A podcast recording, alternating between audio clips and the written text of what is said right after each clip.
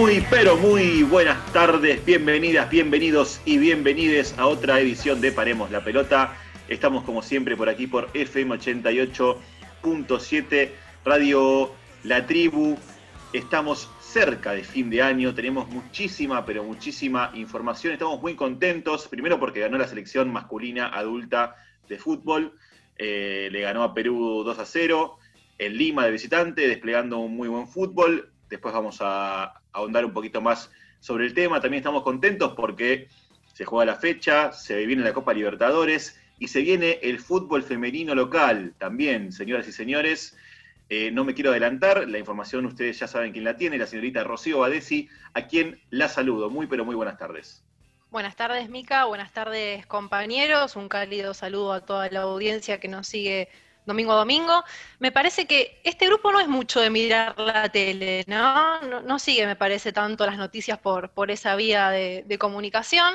Pero les quiero contar que yo estuve chusmeando eh, estos domingos pasados el nuevo programa de C5N, que se llama C5N Deportivo, arrancó el primero de noviembre y arrancó conducido por Daniel Retamoso, con un grupo todo masculino.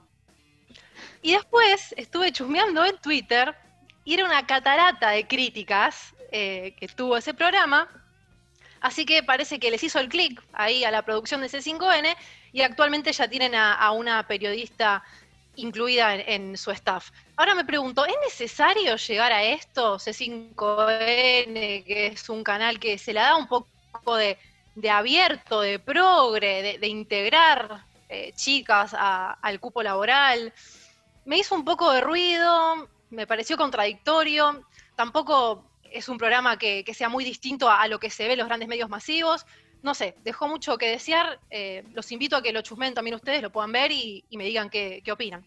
Está muy bueno lo que marca Ro. La verdad que no lo vi el programa y tenés razón, por lo menos en cuanto a, mí. Yo no veo tele prácticamente. No tengo cable en casa. Eh, básicamente me informo siempre por las redes, ya sea a nivel gráfico o audiovisual. Pero está bueno que lo marques. Primero y principal por lo que decís vos de que C5N se supone que es un, eh, un medio que se quiere correr un poco de, la visión hegemónica, aunque no se corre para mí, pero bueno, a veces intenta correrse con algunos periodistas, con algunos informes. Y, segundo, porque bueno, eh, si no, eh, no escapa la lógica que, impera en los otros medios, qué sé yo, tampoco hay nada nuevo bajo el sol, ¿no? Eh, el tema es lo que, lo que preguntás vos, creo que está bien, está bien, creo que es una buena, un buen interrogante. Digo, ¿hace falta que se regenere una repercusión negativa o que salgan a bardear en criollo como para que metan una mujer en el programa, qué sé yo? Hoy en día los principales medios de comunicación, ya sea en el periodismo cultural, económico, político, como en el deportivo, cuentan siempre con una voz o más femeninas.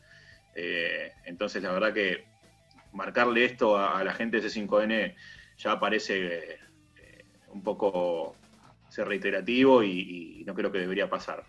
Pero bueno, quiero saludar ya mismo ahora a mi amigo, el señor Leandro Pérez. Buenas tardes. ¿Qué tal, Mica? ¿Qué tal, amigos, amigas y amigos? Buenas tardes para todos. Eh, voy a retomar algo que dijo Ro. Yo tampoco suelo mirar mucho de esos programas domingueros del mediodía. El que miraba así asiduamente era Asado al Horno, o el programa de Flavio Azaro, sobre todo porque no él no se ponía en ese rol de periodista serio y él jugaba un poco con eh, la estructura de lo que es el periodismo deportivo. Y retomo lo que decía Rocío, porque me, parece particular ese 5N, porque Luciana Rubinska, quien es una de las principales voces femeninas de este canal, sí participa de un canal en, otra cadena que es ESPN, en el programa de Mariano Close. Entonces, sí es raro que no la hayan incluido, ni, por lo menos a ella, ¿no? desde el vamos, como si fuera la, capitana del barco, porque todo bien con Daniel Retamoso, pero no le llegan los talones de la punta de los pies o de la, de la mugre de la uña Luciana Rubinska en cuanto a, en cuanto a profesional. Eh, así que bueno, nada, esperemos que no solamente eh, coloquen a las mujeres en un rol de acompañamiento, sino que le den el, rol preponderante que tiene, que por ejemplo sí tiene Morena Beltrán en ESPN, ¿no? Porque es, es digamos, la, es la voz eh, táctica de los programas deportivos de, esa, de la cadena norteamericana.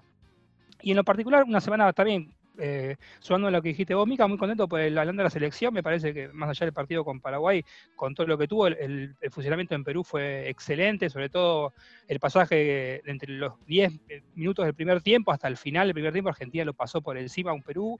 Yo que tengo 30 años, nunca, nunca había visto, salvo el partido con Bielsa, que ganamos 3 a 1, eh, había visto una superioridad tan alta de Argentina contra el equipo de Lima el equipo que dirige el Tigre Areca, y también contento porque por, por fin volvemos a tener dos jugadores en la máxima competencia básquet del mundo. El día miércoles a la noche, ya jueves a madrugada, fue seleccionado Leandro Bolmaro por los New York Knicks y fue traspasado a los Minnesota Timberwolves, equipo donde va a compartir, eh, eh, digamos, va a estar dirigido, va a estar comandado por Pablo Prigioni, que es el asistente del, del coach del equipo de Minnesota. Eh, esto se va a oficializar en el transcurso del, entre hoy y mañana, que es cuando la NBA habilita los eh, y oficializa los traspasos, y esperando la llegada de Facundo Campaso, que se rumorea que puede llegar a Denver. Así que bueno, contento de que el básquet argentino vuelva a tener dos competidores en la mejor liga de básquet del mundo. Así es, desde Manu Ginóbili en 2018, cuando se retiró que no teníamos representantes nacionales en, en la NBA, así que bienvenidos sean Volmaro y Facu Campaso el básquet más elitista de este planeta. Quiero saludar al picante, al señor Alexis Fez Dauría. Buenas tardes. ¿Qué tal, Mica? ¿Cómo andan, amigos? Radio Escuchas. Eh, la verdad que no sabía lo de Deportes 5N, no estaba, no estaba informado acerca, no, no miro mucha, miro poca las noticias últimamente, los canales de noticias últimamente no los miro y mm, mal, porque uno tendría que ver todo, pero mm, eh, tampoco, menos en fin de semana. Eh, mi, consumo es totalmente deporte, deporte, deporte y deporte. Pero, pero sí, la verdad que, a ver, eh, ya estamos en una época que obviar e, esos temas, no, no, no, no que no haya participación femenina en, los programas deportivos ya, ya, es algo del pasado.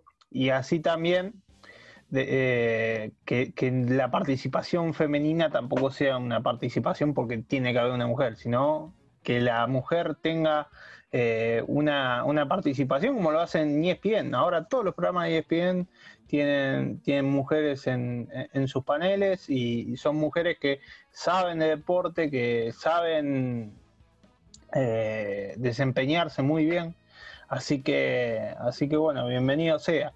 Y ojalá que ese 5N, bueno, eh, recapacite un poco en el aspecto. Después, eh, de acuerdo al fútbol, venimos un poco más felices con la participación de la selección en eliminatoria. Dejó un, buen, buen pasar ahí en, en Lima. Y después para la gente del boxeo es una semana un poco triste, porque ya murió Juan Domingo el Martillo Roldán, lo que muchos amantes del boxeo le decimos el campeón sin corona fue un gran boxeador de peso medio que peleó con peleó justo en la década del 80, que fue una década tremenda del boxeo de, peso mediano, donde peleó con Tommy Hearns, con Marvin Haller, con bueno, él no llegó a pelear, pero peleaba eh, eh, Mano Piedra Durán, una gran, una gran década para el boxeo mediano, bueno, se nos fue Martillo Roldán, una gloria del boxeo argentino, tan solo a los 63 años y de COVID, lamentablemente, este COVID que, nos sigue cagando el año 2020.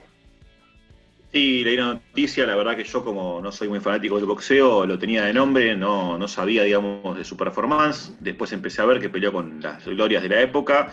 Y bueno, una lástima, lamentablemente, que, se haya ido un deportista de, tan representativo, ¿no? Para, un deporte también muy significativo en el país como es el boxeo. Y también me voy a quedar con lo que dijiste vos y lo que dijo Lean respecto a, la mujer en, los programas deportivos.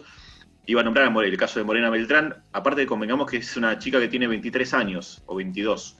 Es muy joven y tiene 21, 21, 21. Acá Alexis me dice 21. Tiene 21 años únicamente y la verdad que la tiene clarísima. Eh, a nivel táctico no es solamente una presentadora, como era en su momento, vamos a poner a Lina Moine, Viviana Seminchuk, que eran conductoras de noticiero, y que no, daban, no, no, no daban su opinión o no hacían análisis tácticos, estratégicos, futbolísticos eh, eh, per se como hace Morena. Así que, bueno, ojalá que muchas mujeres puedan seguir por el camino eh, de ella. Quiero saludar a mi gran amigo, a mi gran investigador, mi gran investigador, es mío nada más, el señor Ignacio Solano. Buenas tardes compañeros, buenas tardes compañeras, gracias Mica por el pie, bueno, un poco para recapitular lo que ya dijeron todos ustedes, sí, contento, la verdad que creo que fue la mejor actuación de la selección argentina en lo que va a estas eliminatorias. Frente, también hay que decirlo, para mí Perú, un Perú que está bastante desdibujado, que no es lo que fue hace un par de años, que ha sido lo más flojo también de estas eliminatorias. Eh, creo que encontró buenas sociedades por el costado argentino, eh, Argentina con Nico González, Los Chelso, Tagliafico, creo que fue el de lo mejorcito de la selección. Y respecto a lo que dijo Rod, yo tampoco estaba al tanto de este nuevo programa de 5N y bueno, eh, iba a decir justo lo que dijo Lean, pero si C5N tiene un programa deportivo, eh, voto cantado que tiene que estar Luciana Rubisca, que es una de las que más sabe del medio y de las que más experimentada. Así que por el, por el resto, bueno, creo que tampoco lo hicieron todos ustedes, así que vamos adelante con el programa. Espectacular, eh, Nachito. Y bueno, ya que te nombré vos, tu investigación, y ya que nombramos a Perú, Hoy nos vamos directamente a la dinámica de lo impensado del día de la fecha.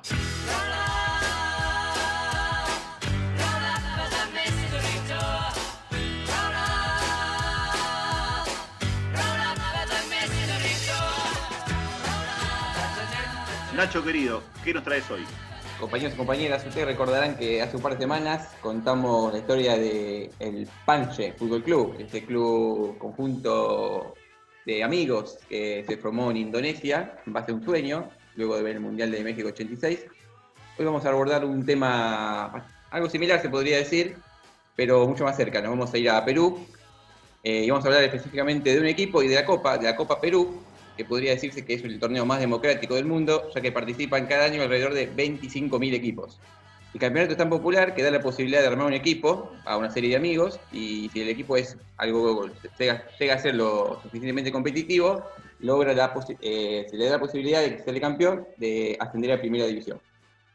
En un país con una geografía algo complicada como la peruana, la realización le permite a muchas comunidades eh, formar parte de un certamen nacional. La Copa consta de cuatro fases, la distrital, la provincial, la departamental y la nacional como dijimos, el campeón logra el ascenso y también los que llegan segundo y tercero pueden eh, obtener una plaza mediante los playoffs. Las situaciones, ustedes imaginarán que es un torneo algo amateur, las situaciones que se dan a veces en los, partidos son algo particulares, entre ellas podemos mencionar que hay, invasiones de vacas a los estadios, curanderas que entran a, a, las canchas a curar a los jugadores, árbitros que llegan borrachos, o sea, ustedes se pueden imaginar la calidad de situaciones que se dan en estos encuentros. Y bueno, el equipo que nos toca hacer hoy es el Deportivo Yacuabamba, fundado en 2011 por los mineros del distrito de Parcoy, provincia de Patás, que está situado a 3.100 metros sobre el nivel del mar.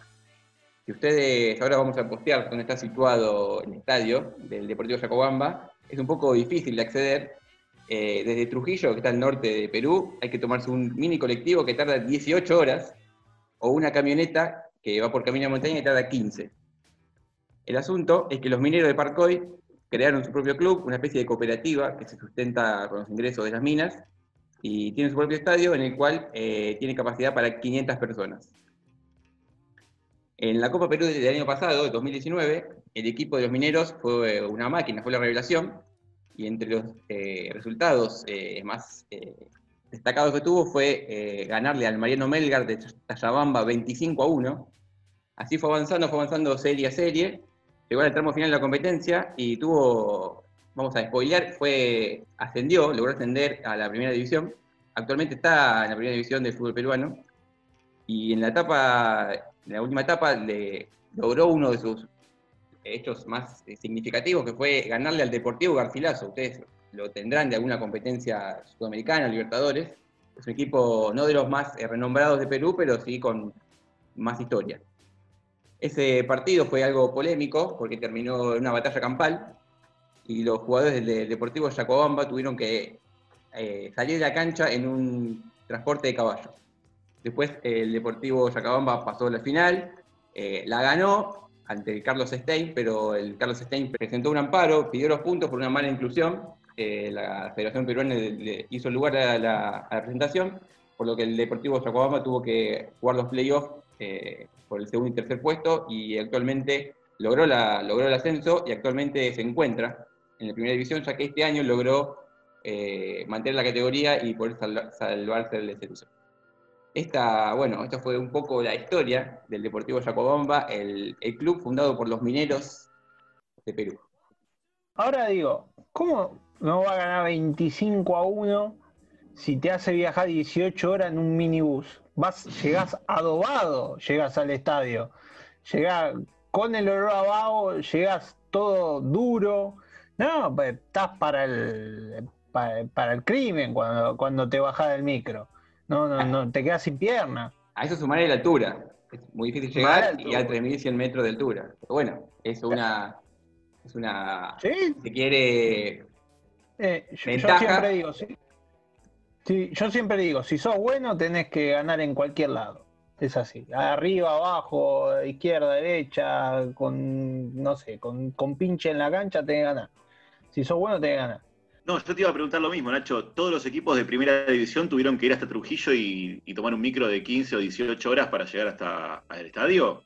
Gracias por la acotación. En la Copa Perú no juegan equipos de primera división. O sea, lo que posibilita, sería como una Copa Argentina, pero que excluye a los equipos de primera división. O sea, juegan equipos de todo Perú, porque la plaza, lo que otorga como premio es el ascenso a primera división. No, está bien, pero este año ascendió, o sea que juega en la primera. claro, sí, ah, sí, sí, sí, pero interpreté mal la pregunta. Sí, claro, cada juega en el, en el comunal de Yocobamba y tienen que cada equipo que juega tiene que ir a jugar ahí. Uy, ¿y no hay otra forma de llegar? O sea, por avión no se puede llegar, por ejemplo. Sí o sí micro, 18 horas o 15 horas en camioneta. Y pasa que el aeropuerto, no, creo que tenga aeropuerto del distrito de, de Parcoy. Para mí no tiene. Entre, entre montañas lo más accesible es el camino que te digo yo, son 18 horas, eh, pero con un minibús, o sea, la logística para llegar es un poco compleja. Pero bueno, hay que, hay que, hay que ir a jugar. Aprovecho para mandarle un saludo enorme a mi amigo Walter Casaro, que es de Trujillo, Perú, ¿no? Un amigazo ahí, Walter. Abrazo grande para él. Y impresionante esta historia, más que nada porque, bueno, estamos hablando de un país con el cual jugamos eh, eh, el, martes pasado. Jugamos contra, contra Perú justamente en Lima, en eliminatorias, pero también está atravesado por eh, un conflicto político y social intenso. Recordemos que el Congreso destituyó al expresidente Vizcarra hace menos de dos semanas. Eh, asumió un presidente interino, se me escapó el apellido, alguien si me lo puede recordar, por favor, me va a hacer un... Merino era, Merino. Merino, exactamente. Asumió Merino como presidente interino y se armó una revuelta tremenda en las ciudades principales del país trasandino. Y después de eso, bueno, el presidente Merino, el presidente provisorio Merino tuvo que renunciar después de, una, después de protestas y una represión enorme, enorme que se llevó dos vidas y hasta el momento hay casi 40 desaparecidos. Y finalmente asumió esta semana el presidente Sagasti, que la verdad Claro, que supuestamente, según lo que dicen, viene del ala liberal, así que bueno, vamos a ver qué es lo que pasa en, Perú. Eh, en Perú casi todos vienen del ala liberal.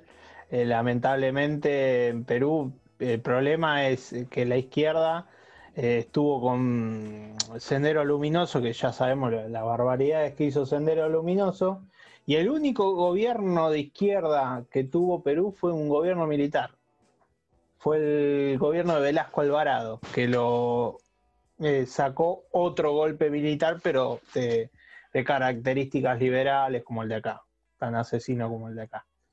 Estaba pensando mientras escuchaba la historia, qué frágil están las democracias en Sudamérica. Y también es el debate que por lo menos se da mucho en, mis grupos más cercanos, también en, mi familia. y, pensábamos, bueno, ¿Se podría dar algo así en Argentina? ¿Estamos cerca de esto?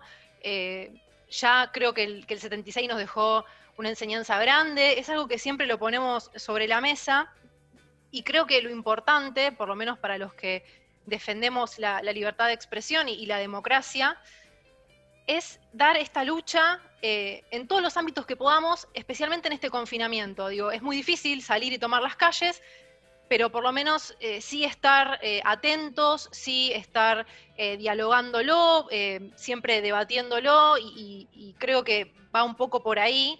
no creer que es el pasado, no creer que la derecha se, se, durmió y nunca está agazapada esperando el momento de dar el zarpazo porque no es así y van a encontrar el hueco como sea para querer eh, arruinarnos un poco más las vidas. No, claro, por supuesto. La derecha está cualquier cosa menos dormida. De hecho, bueno, tuvimos el ejemplo de Macri gobernando acá en Argentina, eh, tenemos a Bolsonaro en Brasil, tenemos a Piñera en Chile, que también, digamos, enfrentó a una grave crisis y una grave rebelión popular eh, a fines del año pasado, que quedó un poco desdibujada quizás por, el tema de, la pandemia y de la cuarentena.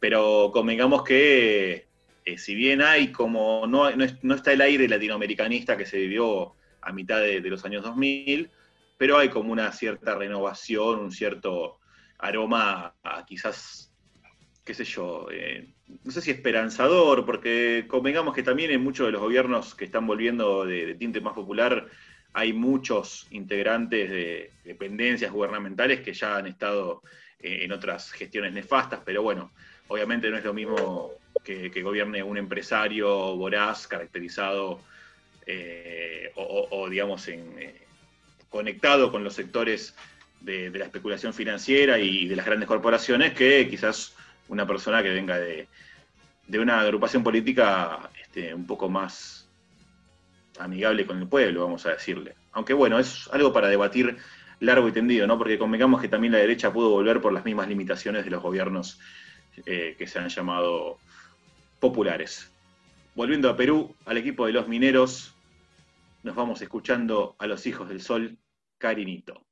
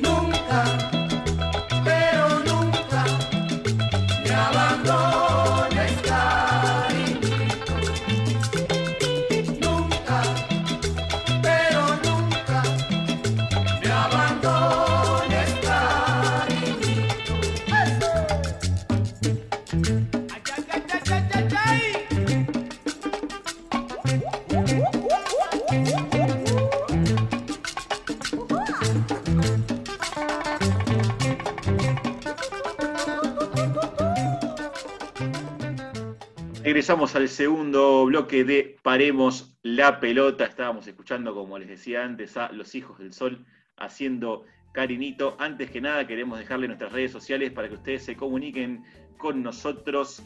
Las redes son las siguientes, señor Nacho Solano. Somos Paremos bien bajo la pelota en Instagram, Paremos en Twitter y Paremos la pelota OK en Facebook. También eh, pueden escuchar nuestros programas anteriores en Spotify, en nuestro podcast con el nombre del programa, Paremos la pelota. Espectacular. Y hoy saltamos bien pero bien alto para vernos en el infierno. Señoras y señores, bienvenidas, bienvenidos y bienvenides a FM 88.7 Radio La Tribu. Bienvenidas, bienvenidos y bienvenides. Aparemos la pelota Bienvenidas. Bienvenidos. Bienvenides. A Rebeldes con causa.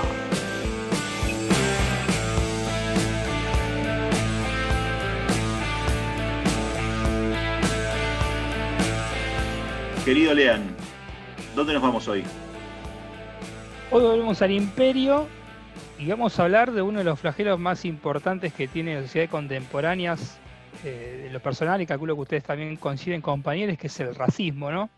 Que yo lo considero como un heredero de lo más arcaico vestigio de la humanidad, pero que desgraciadamente hoy en día lo continuamos experimentando y seguimos viendo cómo en diferentes partes del globo se reproduce sistemáticamente. Hay un texto o un libro en particular que yo recomiendo mucho a todo el mundo en general, que lo escribió Donna Haraway, que es una mente más del siglo XX, que se llama El Manifiesto Cyborg, y hace mención a que dentro del movimiento feminista en los 60 en Estados Unidos, por ejemplo, no se contemplaba a quien ella entendía era el colectivo más vulnerado de este movimiento, que eran las mujeres afroamericanas. Por eso, hoy les traemos la historia de la primera atleta negra que después de levantar uno de los vuelos más importantes del deporte olímpico internacional, recibió el cachetazo simbólico de una sociedad completamente anacrónica. Nuestra protagonista de hoy es Alice Coachman. Alice Coachman nació en el sur esclavista estadounidense en Albany, Georgia, un 9 de noviembre de 1923. Compartir el hogar con nueve hermanos hizo que debiera contribuir con la economía familiar, por lo que después de la escuela tenía que ir junto a toda su familia a cosechar algodón, ciruelas o nueces al campo de algún terrateniente blanco. Ser parte de una familia tan numerosa permitió que comenzara de chica a jugar todos los deportes que sus hermanos más grandes quisieran, por lo general softball y béisbol pero el hecho de ser negra en pleno corazón del sur segregado hacía que no pudiese participar en los equipos del colegio ni tener acceso a instalaciones deportivas. Por eso comenzó a correr por los caminos cercanos a su casa utilizando materiales caseros como trapos, cuerdas y palos, además para empezar a practicar el salto. Ser mujer tampoco facilitaba las cosas y sus padres la presionaban para que dejase estas actividades poco femeninas, entre comillas, llegando incluso a ser azotada por su padre por practicar deporte. Por un momento, Alice estuvo a punto de abandonar el atletismo para dedicarse a la música o el baile, sin embargo, una de sus tías maternas y una profesora de primaria le alentaron para que siguiera haciendo lo que más le gustaba, que era practicar deportes. Esto lo pudo concretar cuando llegó a la escuela secundaria y pudo unirse al equipo de atletismo en pista. En 1938, con 15 años, empezó a entrenar con Harry Lash y sus habilidades atléticas mejoraron como nunca tanto que pronto llamó la atención del entrenador Cleveland Abbott del Instituto Tuskegee de Alabama, que le pidió permiso a sus padres para que Coachman entrenara allí durante el verano y participara en los campeonatos nacionales de la Unión Atlética Amateur, en donde rompió el récord de salto en altura universitario y nacional, con la particularidad que tenía de competir descalzo. Era una época donde no había indumentaria deportiva para todo, básicamente. Entonces, aparte de ser una mujer negra en el sur estadounidense, eh, delimitaba mucho los recursos que una persona podía tener para practicar cualquier tipo de deporte. Pero bueno, amigos, amigues, amigues, si quieren conocer qué hace Alice Coachman, nuestra red con causa, después del corte les comentamos un poco más.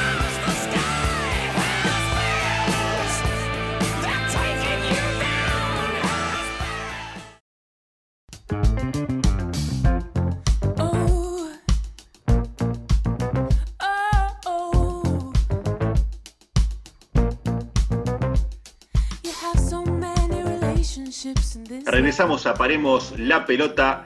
Decime, Lean, ¿qué es lo que hace de Alice Coachman una rebelde con causa? Bueno, este caso también es un poco deportivo, de Rebeldes con Causa, porque eso es una beca deportiva. Alice Coachman pudo continuar en el instituto, pero en, digamos en modo de resarcimiento a tener una beca, y estimo también por ser una mujer afroamericana en la época, Alice tenía que complementar esta beca con trabajos como la limpieza del instituto, el mantenimiento de las instalaciones deportivas o la reparación de uniformes. Básicamente tenía que coser todo lo que sea la indumentaria que estaba deficiente o rota. Aún así, le quedó tiempo para ganar hasta 25 títulos nacionales en salto de altura y en lo que sería 50, 100 eh, metros y la posta de 4x400. También jugó en el equipo femenino de básquet del instituto con quien logró tres campeonatos de la conferencia. En 1946 se graduó en confección y pudo acudir al Albany State College, donde se licenció en economía doméstica, ¿no? Un claro reflejo de la época en la que vivía. Pero ser una de las pocas afroamericanas con título universitario en Georgia no le alcanzó y sintió la necesidad de trascender en otra esfera, la suya, la esfera deportiva.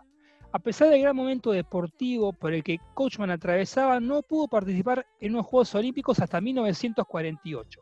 Las dos ediciones anteriores quedaron anuladas debido a la Segunda Guerra Mundial y tuvo que conformarse con campeonatos nacionales. Cuando los Juegos Olímpicos de Londres 1948 quedaron fijados, Alice Coachman consiguió la clasificación con un salto de 1,63 m, rompiendo un récord que se había establecido 16 años atrás y superó su propia marca en 2 centímetros. Pero aquel todavía no sería su mejor salto. Con una técnica inusual, logró imponerse a todas sus rivales en la final de Londres con un salto de 1,68 m. Aunque la británica Dorothy Tyler logró la misma altura en su segundo salto, quedó relegada a la plata, ya que Alice la había superado haber conseguido esa misma marca en el primer intento. Ese año se convirtió en la única mujer estadounidense que conquistó un oro en atletismo y se convirtió en la primera mujer afroamericana que se colgaba una medalla de oro en la historia de los Juegos Olímpicos. El rey Jorge VI de Inglaterra fue quien le otorgó la medalla tras su victoria en Londres. Cuando regresó a su casa fue recibida como toda una celebridad, siendo recibida por el presidente de Estados Unidos Harry Truman y por Eleanor Roosevelt, quienes celebraron una recepción en su honor. Lograron con un desfile entre Atlanta y Albany, su ciudad natal, que terminó en el auditorio de la ciudad, pero ahí todavía se mantenían leyes de segregación racial, por lo que los negros y blancos debían sentarse en zonas separadas. Aunque el alcalde de la ciudad se sentó al lado de Cushman, se negó a darle la mano, quien tuvo que salir por la puerta lateral debido al abucheo que sufrió de parte de prácticamente todo el público, para que se una idea de lo que era la ley de segregación racial en Estados Unidos. A pesar de su buena forma física, Alice Kochman puso fin a su carrera deportiva aquel año. A partir de entonces se dedicó plenamente a la educación. También entrenó a otros atletas y creó la Fundación de Atletismo Alice Coachman, que buscaba ayudar a jóvenes atletas durante su carrera y tras el fin de la misma. Falleció en Albany el 14 de julio de 2014 como consecuencia de un paro cardíaco, pocos meses después de haber padecido un derrame cerebral. Esto fue la historia de Alice Kochman, lo deportivo, y mientras lo preparaba, no me quedó, digamos, no me, no me podía sacar la cabeza un tema muy coyuntural que se, que se simplemente que viene eh, discutiéndose en la, se viene implementando en la agenda por suerte hace bastantes años, pero que tomó estado parlamentario esta última semana, que es eh, el, envío al Congreso de la, ley por el del, aborto seguro, legal y gratuito, ¿no? Porque Alice Kochman era una mujer negra afroamericana pobre en Estados Unidos y porque básicamente la ley del aborto lo que viene a, buscar es un piso, una paridad para que todas las mujeres que no tengan acceso a un aborto clandestino, que, que, se, que se hace ahora, por, porque la discusión en, base es esa, eh, no es aborto sí, aborto no, sino en qué condiciones se va a dar. Y Alice Kochman, si viviese en Argentina hoy en día, sería una mujer negra y pobre. Hagamos un juego de palabras, porque eh, por lo general la gente de clases populares muy despectivamente se le dice negras. Entonces Alice Cosman sería una mujer negra y pobre y ella no tendría acceso a, o sea, como no tenía acceso a una prenda deportiva un calzado para practicar su deporte, tampoco hubiese tenido acceso para practicar su aborto en el caso de que ella lo decidiera hacer. Entonces yo, la pregunta en cuestión que yo les tengo a ustedes, o una problemática, un disparador, es eh, pensar en la cuestión de eh, las problemáticas socioeconómicas y los deportistas, ¿no? Eh, las vicisitudes que tienen que experimentar muchos deportistas para poder alcanzar determinado éxito y también esa correlación que se puede hacer con las vicisitudes que tienen que soportar las clases populares para adquirir un derecho. En el caso de Elvis Coleman, un derecho de, ser deportista y ser lo que quería, ¿no? Recordemos que el padre había llegado hasta golpearla por practicar deporte y las actitudes que tienen que experimentar la mujer las clases populares para acceder a un derecho eh, eh, universal que debería ser, que es decidir sobre su propio cuerpo. Si ustedes quieren trazar un paralelismo, como lo intenté hacerlo yo, están bienvenidos. Si quieren su parecer de lo que fue la vida de Liz Coachman y lo que es la vida de las afroamericanas y de las clases populares a lo largo del mundo, son más que bienvenidos, amigos, amigues. La verdad que es una historia muy particular, Lean.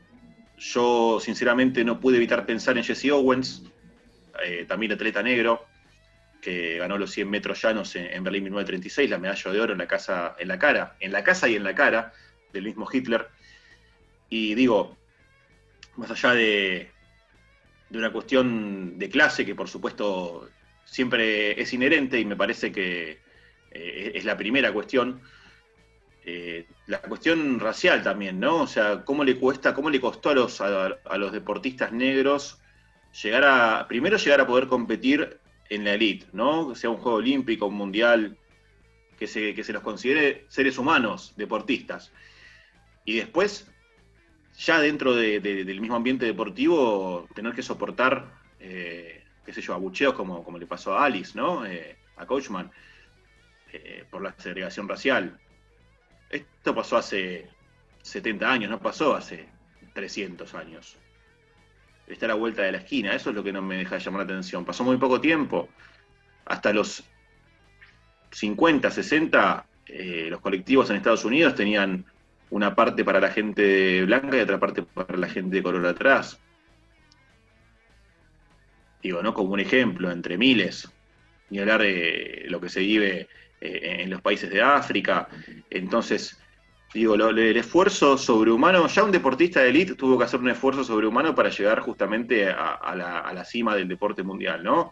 Eh, sacrificios desde chico, no vivir una, este, no, no desarrollar su vida de forma común, no tener la vida social y cultural que puede llegar a tener un, joven que no se dedica al deporte o que no se quiere dedicar al deporte profesional.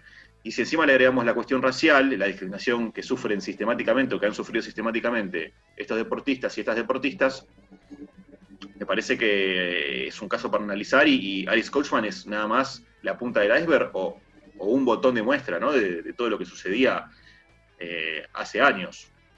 Cuando Mika recién nombró a Jesse Owens, se me vino, y cuando también Lean hablaba eh, narraba la historia, se me vino a la cabeza la dinámica que hicimos hace un par de semanas de Abel Bikila, el maratonista argelino que corrió descalzo y ganó también en, la casa de Mussolini, acá por Roma. Eh, se me vino a la cabeza eso. Estaba pensando en todas las dificultades que, que tuvo que atravesar Alice, no solo por el hecho de que venía de una clase baja, sino también por el hecho de ser negra y ser mujer. Ese combo letal y particularmente en esa época.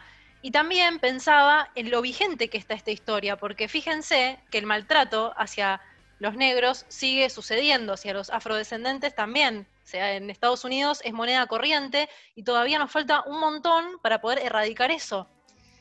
Eh, simplemente esas imágenes que, vuelven a mi cabeza cuando, cuando lean cuenta nuestra rebelde con causa del día. En Estados Unidos se vivió mucho de eso, de eso en, eh, eh, de esa segregación racial en el deporte y así también eh, para ir a ese tiempo a los héroes de, la Segunda Guerra Mundial.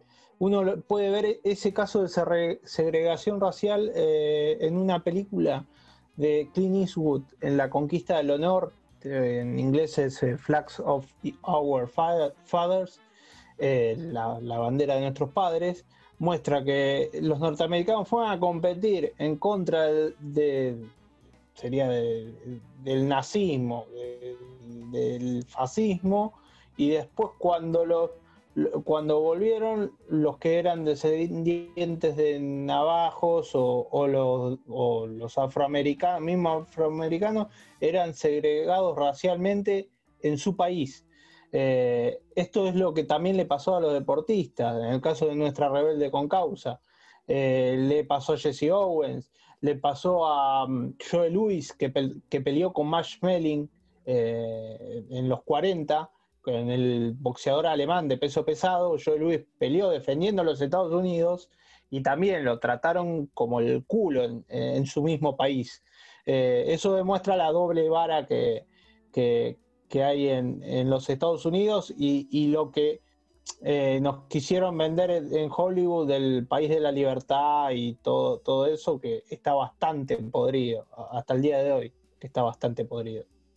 Yo quiero sumar eso que venía diciendo Ale, porque la ley que termina con la segregación racial en Estados Unidos se sanciona recién en 1954, son hace 66 años, estamos hablando hace, como decía Mica, hace 300 años, estamos hablando hace 66 años, prácticamente la edad que tiene mi mamá, eh, y eso demuestra, ¿no? Es, eh, cómo hay que romper esa burbuja de eh, sociedades avanzadas, ¿no?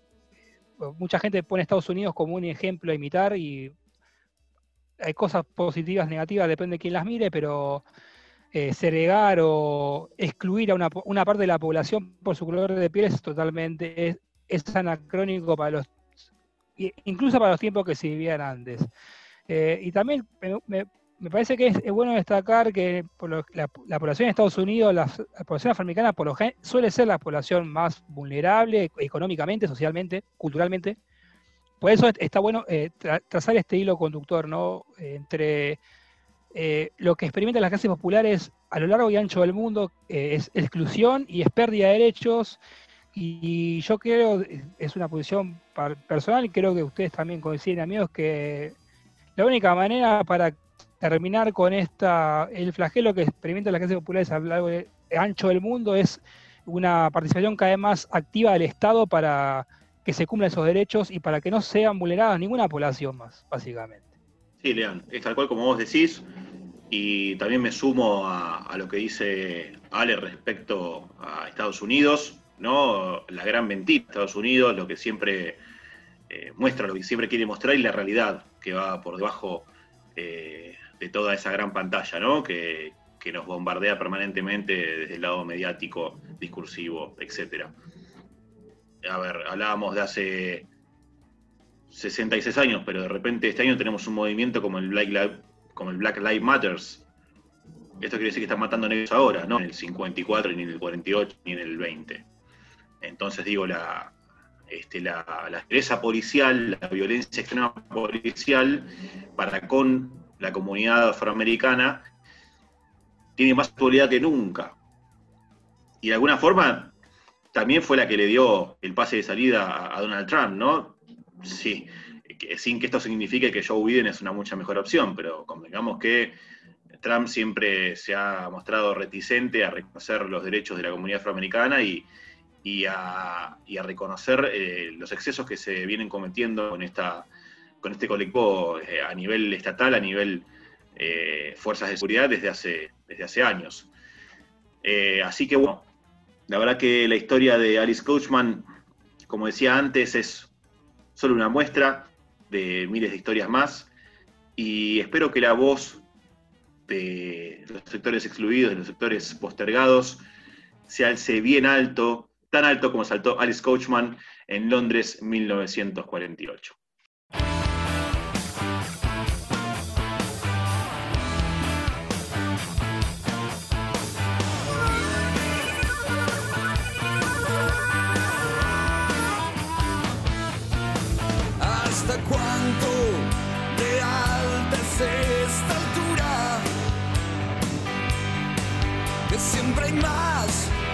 Yo más quiero subir. Hasta dónde llegará está pendiente. Cuanto más arriba haya, más abajo habrá también.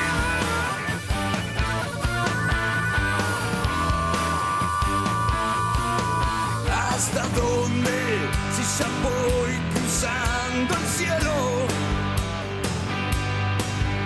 ¿Hasta dónde si nunca puedo alcanzar? ¿Hasta cuánto que nunca se ve la cima? El horizonte siempre, siempre es un peldaño más.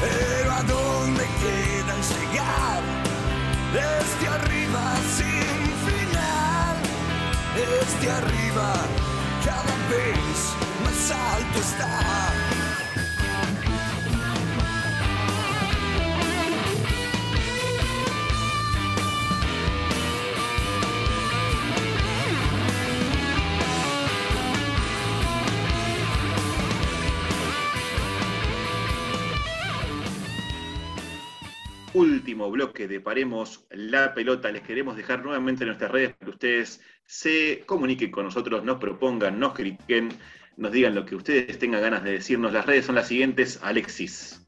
Micael, en Twitter Paremos P, en Instagram paremos-la pelota y en Facebook paremos la pelota ok.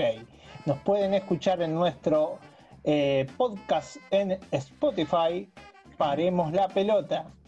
Espectacular, Ale. Y ustedes saben que todos los domingos las novedades, la vanguardia informativa está a cargo de Rocío Badesi. Por supuesto, toda la actualidad. Arrancamos con la mejor ajedrecista argentina. Como algunos sabrán, Gambito de Dama es una miniserie actual de Netflix que se convirtió en furor. Es un drama que narra la vida de Beth Harmon, una huérfana prodigio del ajedrez que busca convertirse en la mejor jugadora del mundo. Pero ¿quién es la Gambito de Dama argentina? Claudia Noemí Amura, de 50 años, es la mejor ajedrecista del país y americana de todos los tiempos. Aprendió a jugar al ajedrez a los 7 años, viendo cómo jugaban los demás. Su padre era un aficionado de este deporte y fue así que mientras lo escuchaba y lo veía, se convirtió en una niña prodigio del ajedrez casi de manera autodidacta. Debutó en un torneo ajedrecístico a los 8 años, a los 14 ganó un campeonato nacional y fue la primera iberoamericana en consagrarse como gran maestra internacional. Vivió en un convento con la idea de hacer la carrera de monja, trabajó como periodista haciendo colaboraciones en La Nación y en Página 12 y fue secretaria de Deportes de la provincia de San Luis. Entre tantos logros, ganó el Campeonato Argentino Femenino de Ajedrez en 1985, 1987, 1988, 1989 y 2014, y además representó a la Argentina en los Juegos Olímpicos. Luego de vivir un largo tiempo en España, Claudia volvió a nuestro país y en Merlo, San Luis, instaló su escuela de ajedrez. Además, hace 14 años que trabaja en el programa Ajedrez en las escuelas y ese es su principal ingreso. Como segunda nota, les traigo una novedad en un deporte del cual hablamos muy poco, acá en Paremos la Pelota, hago esa autocrítica, porque el handball tiene una publicación de lujo para los fanáticos y las fanáticas de esta disciplina que va creciendo día a día. 25 años de handball argentino es el título del libro nuevo. Está escrito por Hernán de Lorenzi, un narrador, cronista y entrevistador que comenzó su tarea profesional en 1995 año que es el punto de partida de este recorrido literario. Desde los primeros podios continentales y las clasificaciones mundialistas iniciales a los éxitos de los jugadores y equipos que desafiaron la lógica de este deporte. Cuenta con detalles biográficos de sus próceres, como Diego Simonet, Eric Gull, Valentina Kogan, entre otros. También encontrarán anécdotas imborrables de mil batallas, anhelos, objetivos, obsesiones y concreciones a lo largo de un cuarto de siglo, un total de 480 páginas con una doble entrada, la descripción cronológica de los hechos y personajes. El libro también aborda los momentos críticos de la actividad desde enfoques diversos, fue publicado por Ediciones al Arco y lo pueden comprar en Mercado Libre. Y por último me voy con los amistosos de la selección femenina que fueron suspendidos. La AFA dio marcha atrás y con el aval de la Confederación Brasileña de Fútbol comunicaron la reprogramación para el año que viene de la doble fecha FIFA, que estaba programada para el 27 de noviembre y el 1 de diciembre a causa del COVID-19. La Asociación del Fútbol Argentino explicó que la medida fue tomada en pro de la seguridad de las jugadoras a raíz de los rebrotes de la pandemia que se han manifestado en Europa en el último tiempo y ante la imposibilidad de garantizarles el regreso en óptimas condiciones a sus clubes de origen. Lo llamativo es que el cambio se da en plena competencia de eliminatorias de fútbol masculino, certamen que también compromete a jugadores que estaban en el exterior y que no se ha suspendido ni postergado por cuestiones sanitarias. Por lo tanto, los seleccionados femeninos argentinos, tanto el mayor como los sub, tendrán que esperar hasta el 2021 para disputar algún amistoso internacional. Otro dato, podemos decir que tenemos el fixture del campeonato de fútbol femenino de la AFA, que arranca el 29 de noviembre en la primera fecha, en, la zona A, tenemos Satsai contra Huracán, Boca Juniors contra Excursionistas, queda libre Gimnasia y Esgrima de la Plata. En la zona B, que es un grupo de cuatro, juega Uruguay Urquiza contra Platense, Rosario Central contra Defensores de Belgrano. En la zona C juegan San Lorenzo Estudiantes, Independiente por venir. Y en la zona D, River Lanús, que va a ser un lindo partido ese, y Racing contra Villa San Carlos. Para destacar que el campeón de este torneo, eh, va a obtener una plaza para la Copa Libertadores 2021, para la que ya está clasificado Boca por ser el campeón, el último campeón del torneo femenino. Y para también para marcar que el año que viene, en enero, está el Mundial de Handball, al que la selección argentina masculina está clasificada. Y eh, con connotación de, lo, de la Copa Libertadores femenina, Chiquitapia dijo que el próximo, la próxima Copa Libertadores de fútbol femenino la quiere hacer en la República Argentina. Excelente, chiques, por la información. Bueno, ya lo dijo un poco Lean antes. Esta semana volvió a entrar en el Congreso proyecto para la interrupción voluntaria de- del embarazo. Ya el debate se dio. Me parece que eh, el colectivo femenino y el colectivo no binario se manifestó, se viene manifestando en las calles hace mucho tiempo. Ahora queda en nuestros legisladores hacer historia, ¿no? Realmente dejar de, de ser cómplices de un Estado antiderechos y finalmente sacar esa ley, promulgar esa ley que tanta falta le hace a nuestro sistema de salud y sobre todo a la salud de, la- de las mujeres que son las únicas afectadas, eh, o las mujeres o los cuerpos gestantes, mejor dicho, que son los únicos afectados por esta problemática. Sin más, obviamente brindamos todo nuestro apoyo, que sea ley, y creo que acá la pelota sí hay que pararla, hay que analizar, hay que profundizar, pero después tiene que seguir rodando de forma positiva, siempre de forma positiva. Mi nombre es Micael Rico, esto fue Paremos la Pelota, un saludo enorme, un hermoso fin de semana y una maravillosa semana. Nos percibimos el domingo que viene por aquí por FM 88.7 Radio de la Tribu. Que rode la pelota y que sea ley.